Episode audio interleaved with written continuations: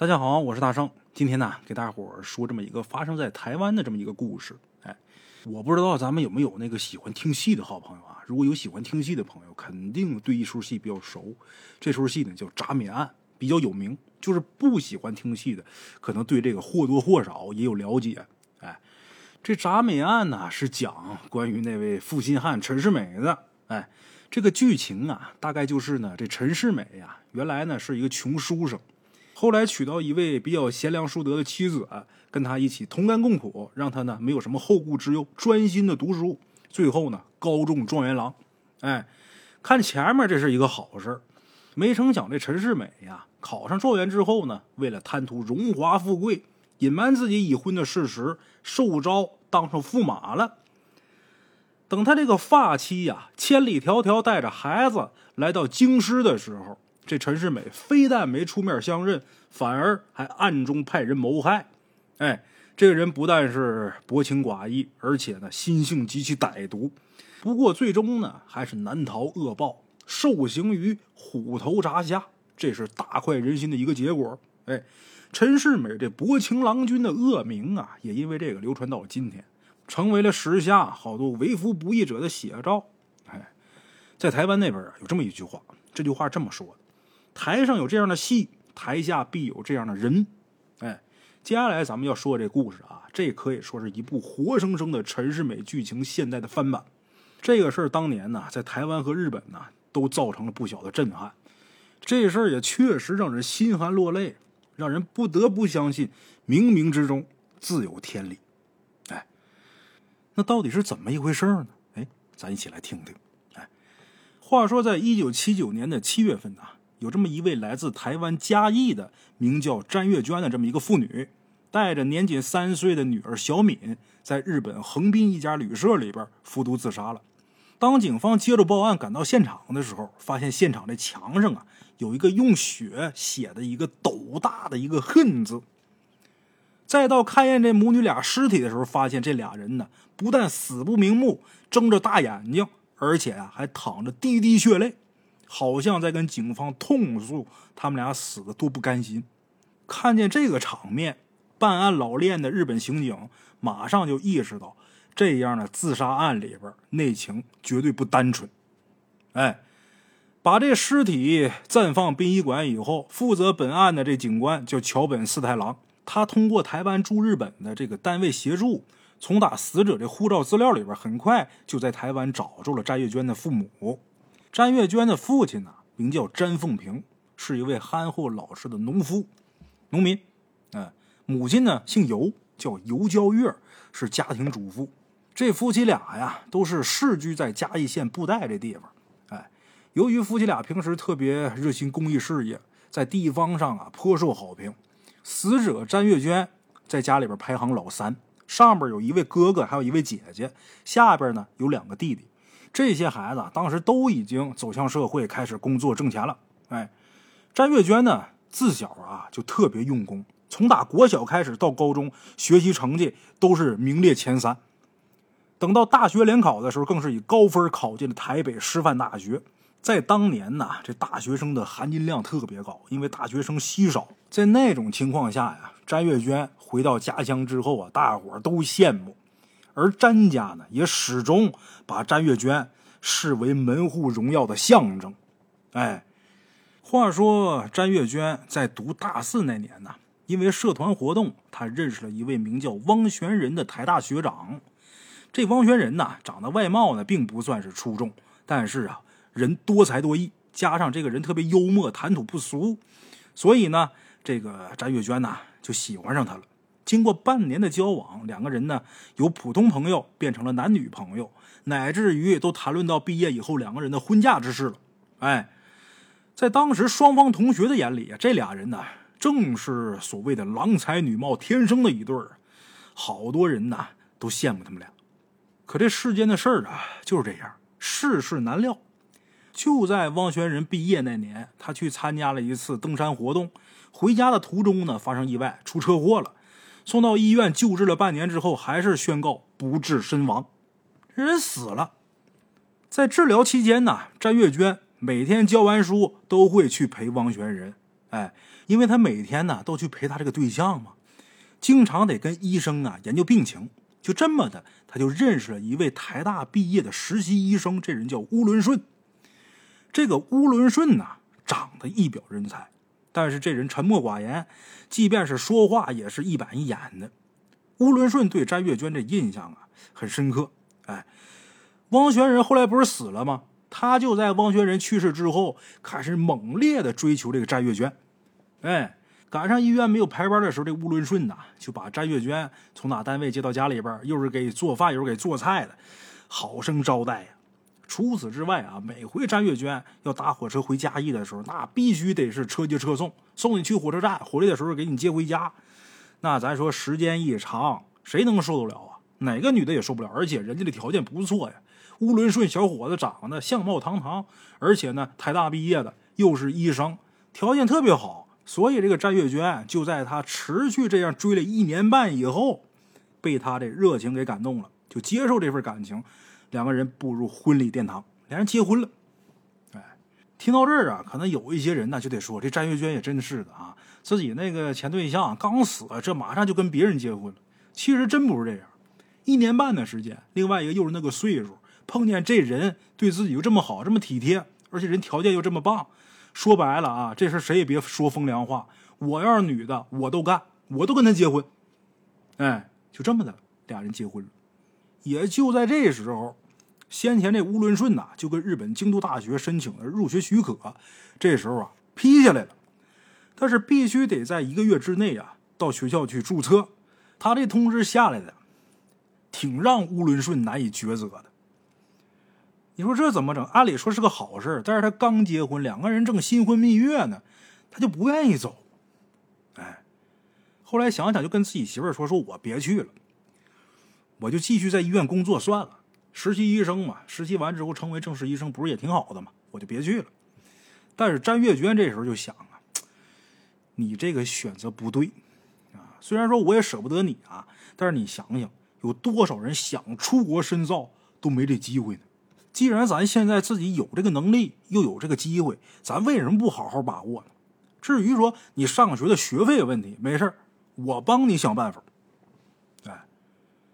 乌伦顺觉得媳妇儿说这话呀也有道理，就决定得我去念。哎，就这样决定赴日去学习，心里边呢也是特别感动，特别激动。在离开台湾的前一宿啊，这俩人啊，手挽着手，从打阳明山上一直聊到山下。这乌伦顺呐，再三跟自己这媳妇儿保证，一旦我完成博士学位，我马上我就回来，在台北开一家医院。到时候你呀也别教书了，然后你直接就跟我去医院吧。到时候咱两口子把咱家这小医院经营好之后，咱们夫妻俩过天伦之乐的生活就得了。哎呀詹月娟听丈夫这么说，心里边特别高兴，心里边想：我真是嫁对了，嫁对人了。哎，乌伦顺前去日本留学，但是啊，日本留学这费用相当高了，尤其是学医的啊。乌伦顺本身他这个原生家庭啊就不富裕，没什么钱，他又是个实习医生，所以也没有积蓄。一年下来，詹月娟所有的积蓄全都被乌伦顺花完了。为了给丈夫挣学费。只能是下课之后呢，再兼任家教，偶尔呢还回娘家跟自己父母拿钱，但是还是没有办法支付乌伦顺在日本的全部费用。另外那时候，詹月娟跟乌伦顺所生这女儿啊，也已经一岁了，请保姆，再加上生活开支，每个月呢得将近三四万的台币。如此重大的负担，把这个詹月娟给逼的呀，几乎是喘不过来气。本身自己跟孩子在一起生活就需要巨大的开支，还得担负丈夫在日本留学的全部费用。一个女的呀，受不了。话说有这么一年寒假，张月娟呢在偶然的机会下认识了房东的舅舅小凯。这个小凯呀，他是台北板桥一家酒店的经理。詹月娟为了解决当前的经济窘境，在小凯的介绍下，詹月娟。以卖笑不卖身的方式到这家酒店上班，前后持续了三年的时间。虽然说解决了乌伦顺在日本一切的生活费用和这个学习费用啊，但是却因为这个长期喝酒熬夜呀，让原本这身体状况就不好的詹月娟得上了严重的肺结核。经过医生检查之后，宣布啊，从此以后你不能再生孩子了。这件事啊，可以说让张月娟受了一次极大的打击。但是每当张月娟想起来我自己做这一切都是为了丈夫的时候，自己呢又特别自信，心想我的丈夫肯定会体恤我，甚至说更爱我。哎，想的挺好。然而事实并不像张月娟想的那么完美。乌伦顺在马上就要取得博士学位的前半年，返回台湾来参加祖母的葬礼。当他从旁人那儿得知詹月娟到酒店去上班，还得了肺结核这病的时候，非但不生气、不追究，反而呢故作无视，就好像一切从来没有发生过一样。这让詹月娟呢大大松了一口气，心里边更加坚定对自己丈夫的爱。那么乌伦顺他为什么会是这个反应？因为他在返回台湾之前呢，这乌伦顺早就已经瞒着在台湾日夜等待这媳妇儿，偷偷的跟他的指导教授的女儿结婚了，而且又在京都的市郊开了一家小型医院，自己担任院长，教授跟教授的女儿是出资的董事，就这么回事儿，就这么个逼玩意儿。要么他怎么回台湾之后听别人说詹月娟如何如何，他不追究也不生气呢？因为他压根就不在乎詹月娟，他生什么气呀？他追究什么呀？在这儿呢，哎，那咱说天底下这些事儿哪有只能包住火的呀？纸包不住火。乌伦顺返回日本没多长时间，这消息很快啊就传到詹月娟耳朵里边了。但是詹月娟呢始终不相信这些传言，始终坚信自己不会看错人，哎。很有信心，跟周围这些亲友们说啊，如果说乌伦顺真对不起我，那天底下不可能再有什么真的好男人了。他不是那样的，我知道他，我丈夫什么样，我心还不知道吗？但是说归说，张月娟心里边还是半信半疑。他说无风不起浪，你要是一点事儿也没有，哪来这些传言呢？心里边也琢磨，所以呢，就利用自己身体健康比较稳定的时候，带着女儿小敏一起到了日本。知道消息的乌伦顺呢，吓屁了。他知道这个事儿的严重性。我那个媳妇领孩子上这来，这要让我现在媳妇和老丈人看见，我不废炮了吗？还当鸡毛院长啊！我操，咋整？吓死！为了避免这丑事啊不被揭穿，他暗地里边给自己媳妇下套。这套是怎么下的呢？他媳妇不是领女儿到日本来找他吗？打电话啊，我哪天哪天飞机哪天到。到了之后给他打电话，他说不行，今天我太忙了。这么的，我让我一个朋友去接你，啊，先给你找个住的地方，先找个地方你先住下，等我这边忙完我就过去。就这么的，他派了一个人把詹月娟还有他女儿小敏从打机场接到机场附近的一家小饭店。哎，接到之后，他又给詹月娟打电话，说我今天晚上忙完我就去见你。哎，这电话挂了之后，这逼养的吴伦顺马上另外安排人干嘛呢？假扮成服务生，潜到那酒店里边，进到房间里边之后去强奸詹月娟。正在这时候，乌伦顺再出现，然后让那个强奸犯在乌伦顺面前顺着乌伦顺的计谋诬陷詹月娟，就说两个人是情人。哎，这样的话，詹月娟就是哑巴吃黄连。他这招是真阴真损，果然这计谋还真就奏效了。乌伦顺那逮着机会之后，马上就翻脸不认人了。不管以前你对我多么多么好，你以前怎么怎么样，这时候你别跟我说那个没有用啊！把以前的事儿全都抛得一干二净，不提以前，甚至说这乌伦顺呢，用极其污秽的言辞羞辱詹月娟。这个时候还哪有夫妻之间的情谊呀？詹月娟被逼的没办法，这变故突如其来太快了，自知。他俩的婚姻也不可能再挽回，没办法忍痛在离婚协议上签字了。这婚也离完了，他不得回台湾吗？在离开京都之前呢，他想让自己女儿再见他父亲一面。就这样，他通过这学校的资料，这詹月娟就找到了乌伦顺他开的那医院。结果他发现呢，乌伦顺除了另娶新妻之外啊，饭店里边强暴那事儿也是他自己丈夫设计的。这件事对于詹月娟来说，晴天霹雳，满腹怨气，冲进医院，冲进院长室去质问乌伦顺。但是除了再被乌伦顺给羞辱一遍，还能有什么？婚这会儿已经离了，你想疯想闹，人家直接叫警卫把他给轰出去了。哎呀，由于这身心受到了极大的打击，在前往横滨又拜访了自己的一位阿姨之后，詹月娟跟女儿小敏在饭店里边服毒自杀了。这就回到咱们节目的开头。这个詹月娟还有小敏死的时候，死不瞑目，眼睛里边淌着血泪，墙上大大的留下了一个“血”字，一个“恨”字。负责这个案子的日本刑警桥本四太郎就觉得这个案子不一般，就开始查这个案子的来龙去脉，最终得到了这个结果。虽然说把这个桥本四太郎都给恨得牙根直痒痒啊，但是由于詹月娟母女俩是自杀，尽管说是间接被乌伦顺所害，但是。警方对于乌伦顺无可奈何呀，没办法，不是他杀的。想要批捕，想要抓，想要判，那不可能啊！谁让那俩是自杀的？要他给弄死，这警察恨不得给他剁碎了。咱再说说乌伦顺啊，知道詹月娟还有自己那个女儿小敏已经死了之后啊，高兴坏了，如释重负，我可以踏踏实实享受荣华富贵，继续利用他岳父的关系。积极的追求名利，那么如果说这故事到这儿就结束了，那真是老天爷不睁眼啊！那么后面这乌伦顺又怎么样了呢？后边啊就比较离奇了。这乌伦顺呐，有一次呢受邀演说，他受邀演说这题目是什么呢？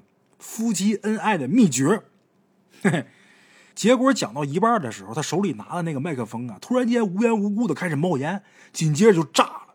毫无防备的乌伦顺就这样当场被炸得头破血流，两眼失明。等送到医院救治之后，这脑袋因为受伤严重，这人成了白痴了，眼睛给炸瞎，给炸傻了。据说直到现在，这个人还活着呢，在日本的一家疗养院里边在那治疗呢。那那就是等死活遭罪呢。这比给他炸死了解恨，哎，他这结果也真狠，麦克风爆炸。这无线麦克风里边有电池，这电池起火爆炸，把他给崩那样。麦克风电池爆炸很少有这种事儿，让他乌伦顺赶上了。为什么就他拿了那个麦克风，他就能爆炸，而且还是在他受邀演讲夫妻恩爱的秘诀的时候爆炸的？这事儿到底是巧合、是天意还是报应呢？我估计没人能下定论。不过在今天这期节目的最后啊，我得诚挚的奉劝天下间的佳偶，有这么一句话叫“有缘才会结成夫妻”。既然是缘分，那么咱们就应该好好的珍惜，千万不要把夫妻间的关系视为利益的交换，因为利益交换的婚姻绝对是不幸福的。咱说，咱今天故事里这乌伦顺得算是博学多才吧。得算是一表人才吧，这么好的一个人，为了眼前的功名利禄，一步错，步步错，最终泯灭天良的伤害深爱自己而且付出一切的妻子，最后自己也落那么个下场。如果当初乌伦顺不贪图眼前的利益，按照约定之后学成回国，以乌伦顺的学才跟能力，再加上他这位贤妻的协助，事业有成，那就是指日可待的事儿所以说，人这心呐还得正啊。《七侠五义》里边有这么一句话：“善恶终有报，天道好轮回。不信抬头看，苍天饶过谁？”